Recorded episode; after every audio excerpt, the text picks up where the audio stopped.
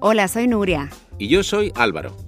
Bienvenidos a Tumble en Español, el podcast donde exploramos historias de descubrimientos científicos.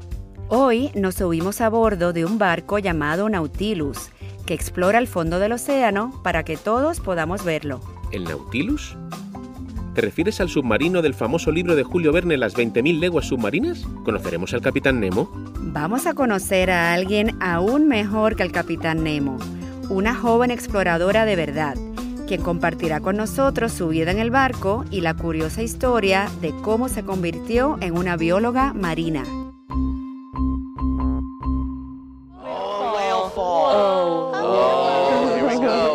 Esto que estamos escuchando es un vídeo del buque explorador Nautilus, en el momento en el que la tripulación de científicos descubría algo increíble, la caída de una ballena o whale fall en inglés. ¿Qué es un whale fall? Es lo que ocurre cuando una ballena muere y su cuerpo cae al fondo del mar. En español lo llamamos caída de ballena es algo muy importante para el ecosistema marino y algo que no se ve todos los días. Los científicos podían observar a través de pantallas en el barco que la ballena barbuda aún conservaba sus barbas. Su cuerpo estaba cubierto por pulpos, anguilas, cangrejos y otras criaturas submarinas que se alimentan de la ballena por años, incluso décadas. We are so excited up here. Just Greg, can I Yes, zoom? come Yeah, and let's go and zoom in. Yeah, dinner is Do we have any And if, bone-eating uh, worms? Eh, ¿Entendí bien? ¿Dijeron bone eating worms? ¿Gusanos come huesos? Eso me va a dar muchas pesadillas. Sí, los restos de una ballena son como un banquete para todo tipo de criaturas.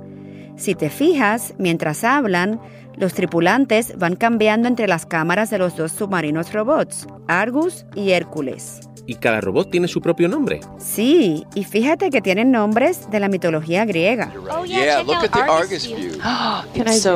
Y es que no es solo la tripulación quien está viendo la caída de ballena. El mundo entero lo está viendo por internet en vivo, en streaming por YouTube. All right. Well, people watching, we'll, we'll definitely come back uh, here if we're swinging a little too far and spend some time here. This is definitely worth it. Yeah. La misión del Nautilus es explorar las profundidades del mar y compartir con personas como tú y yo lo que se encuentra en el fondo marino. Hmm, probablemente hay mucho más escondido por ahí. Está bastante oscuro. Hay mucho por descubrir. Por eso fue tan emocionante cuando en Tumble pudimos entrevistar a una de las científicas a bordo. So, my name is Taylor Ann Smith, and I'm currently a science manager here aboard the EV Nautilus. Como Taylor Ann habla inglés, le hemos pedido a nuestra amiga Vero que haga la traducción al español. Hola, soy Taylor Ann Smith. Soy directora científica a bordo del barco de exploración Nautilus. ¿Y ella hizo la entrevista desde el barco? Sí, Taylor Ann nos dijo que antes de su primera expedición, ella también veía los videos de YouTube del canal del Nautilus. Antes de mi primer día a bordo, estaba muy emocionada. Recuerdo que semanas antes de venir, trataba de buscar videos de YouTube para saber cómo era el barco. Taylor Ann era una joven estudiante cuando se enteró que existía el Nautilus y se presentó para hacer unas prácticas en el barco. No podía creer su suerte. Yo no sabía que existía esto, yo no sabía que te podías subir a un barco y hacer investigaciones a bordo del Nautilus eh, y hacer prácticas aquí arriba. Cuando supe, de verdad no lo podía creer. Era una mezcla de excitación, de emoción, de lo increíble que es todo esto, de ver el fondo del mar. Y pues al mismo tiempo la gran emoción que me dio saber que me había ganado la posibilidad de hacer estas prácticas a bordo. No puedo creer que, que me las hayan dado. Hablamos con ella en su tercera expedición y nos mostró todo sobre su trabajo. Ella estaba allí, sentada frente a todas esas pantallas de video, allí donde los tripulantes vieron los restos de la ballena. Anda, es como el detrás de las cámaras. Fue una experiencia increíble poder hablar con ella, especialmente porque la persona que fundó el Nautilus es un explorador muy conocido. Nuestro fundador es el doctor Bob Ballard. Quizá lo conozcas como el hombre que encontró el Titanic. Es un hombre increíble y muy buena onda. ¡Wow! El Titanic eh, son palabras mayores. Sí, ¿verdad? Me acuerdo estar obsesionada con el Titanic cuando yo era niña. Y de la película con Leonardo DiCaprio cuando salió. Sí, claro. Recuerdo que todo el mundo hablaba del Titanic.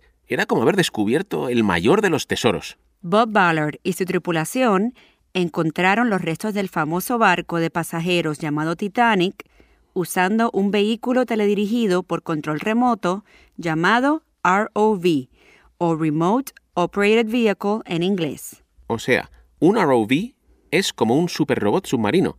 ¿Puedo pedir uno por Navidad? Añádelo a la lista. Se usaron este tipo de robots para explorar y recoger objetos del Titanic, igual que utiliza hoy el Nautilus sus robots para explorar el fondo marino. Tenemos esta habitación llena de pantallas y en una de ellas tenemos la vista de Hércules, nuestro vehículo remoto principal, el cual movemos por todos lados para recolectar muestras. Hércules es como los ojos y las manos del Nautilus en el fondo del mar. Y Argus es como el supervisor de Hércules. Ah, Argus no pierde de vista a Hércules. Así sabemos si Hércules se está acercando a una pared o a un hoyo profundo. Ah, entonces, mientras Hércules está muy concentrado mirando el suelo, Argus es el que le dice, ¡Eh, amigo, detente! Estás a punto de estrellarte. Eso es. Y luego está todo lo que no se ve online, claro. Ah, tenemos más pantallas. Eh, más que nada para los pilotos. ¿Los pilotos? ¿Pilotos de qué? Pues los pilotos de los robots submarinos. Esas pantallas les permiten a los científicos controlar los mandos para tomar muestras de especies, de tierra y muchas más cosas del fondo marino. Qué bueno. Es como un videojuego del fondo del mar. Es bien chévere. Y Taylor Ann está en el centro de la acción. Mi trabajo a bordo consiste en vigilar cuando estos robots grandotes están en el agua, mirando cosas en el fondo marino. También debo tomar notas de todo lo que vemos. Entonces, eh, ¿ella está allí? ¿Mano a mano con la tripulación que escuchamos antes? Así es. Entonces, cuando Hércules vuelve de su inmersión, Taylor se encarga de analizar las muestras una a una con sus propias manos. Diría que la mejor parte de mi trabajo es ver a estas criaturas que nadie ha visto nunca. Y yo tengo la suerte de estar cerca, de tocarlas, de olerlas, eh, hasta cuando apestan. el apestoso placer del descubrimiento. Una vez descubrí una nueva especie de esponja que era carnívora. ¿Cómo? ¿Una esponja de mar puede ser carnívora? ¿Esas esponjas que usas para lavarte en la ducha? Así es, Álvaro. Esas esponjas se comen los insectos del mar. Mm, ¿Podrían comerse los insectos que me trepan por las piernas en el jardín? Quizás, si tu jardín estuviese en el fondo del mar, pues sí. Mm, va a ser que no. Pues como te decía, además de analizar las muestras que trae el robot, Taylor Ann también toma muestras para su propia investigación. Mi proyecto se enfoca en los microplásticos en el fondo del mar. ¿Microplásticos? ¿Qué es eso? Mejor que Taylor Ann lo explique. Los microplásticos son diminutas piezas de plástico de menos de 5 milímetros que se encuentran en el mar. Ella toma muestras de agua a diferentes niveles de profundidad, desde el fondo del mar hasta la superficie. Entonces filtra el agua para saber qué cantidad de microplásticos existe en cada nivel. ¡Wow! Buenísimo. Este es un proyecto realmente importante. Pero, ¿cómo logra hacer tantas cosas? ¿Alguna vez toma una pausita para dormir? Taylor dice que a veces le cuesta encontrar momentos de descanso en el barco. Nos contó que en su última expedición dormía muy poco. Me echaba siestas por el día para poder aguantar despierta por la noche. Y a veces pensaba, Ay, estoy cansada, quiero irme a la cama. Pero entonces levantaba la vista y miraba por la ventana el amanecer. Y se veía el mar. Nada de tierra alrededor, solo el mar. Y me decía a mí misma, estoy en este precioso barco y el sol ya está saliendo. Ah, el amanecer suena muy bonito. Pero, ¿cómo te conviertes en investigadora del fondo marino? Ella se presentó allí en el barco y dijo, Hola capitán, quiero estudiar los microplásticos en mares lejanos. Ojalá, pero no, no funciona así. Taylor Ann no tenía ni idea de cómo hacerse bióloga marina. Durante mi infancia, nadie a mi alrededor era científico. Y no me imaginaba que hubiera gente a quienes le pagaran por por hacerse preguntas del mundo y de lo que nos rodea. Yo no sabía que esto era un trabajo. De hecho, Taylor Ann y su hermana fueron las primeras en su familia en estudiar en la universidad. Ella ni sabía qué hacían los biólogos marinos.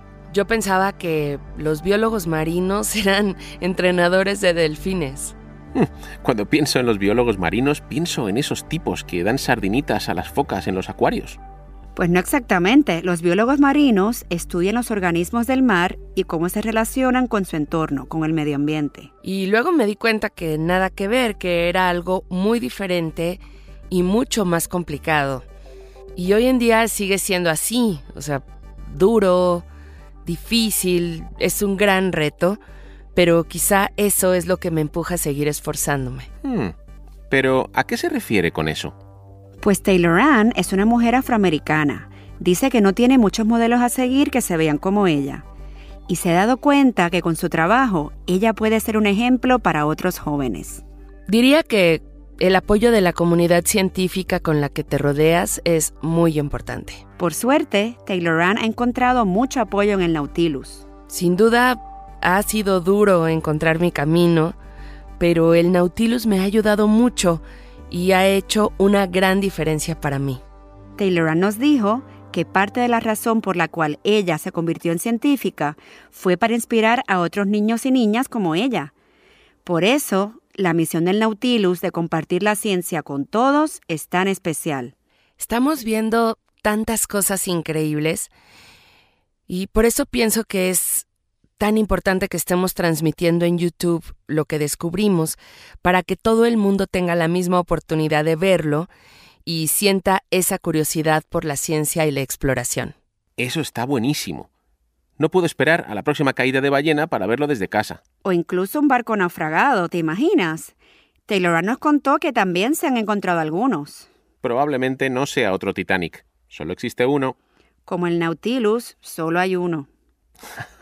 Bueno, eh, estoy seguro de que el Nautilus tendrá mejor suerte que el Titanic y que aún le quedan miles de aventuras y descubrimientos alucinantes por delante. Así que dejémoslo flotando.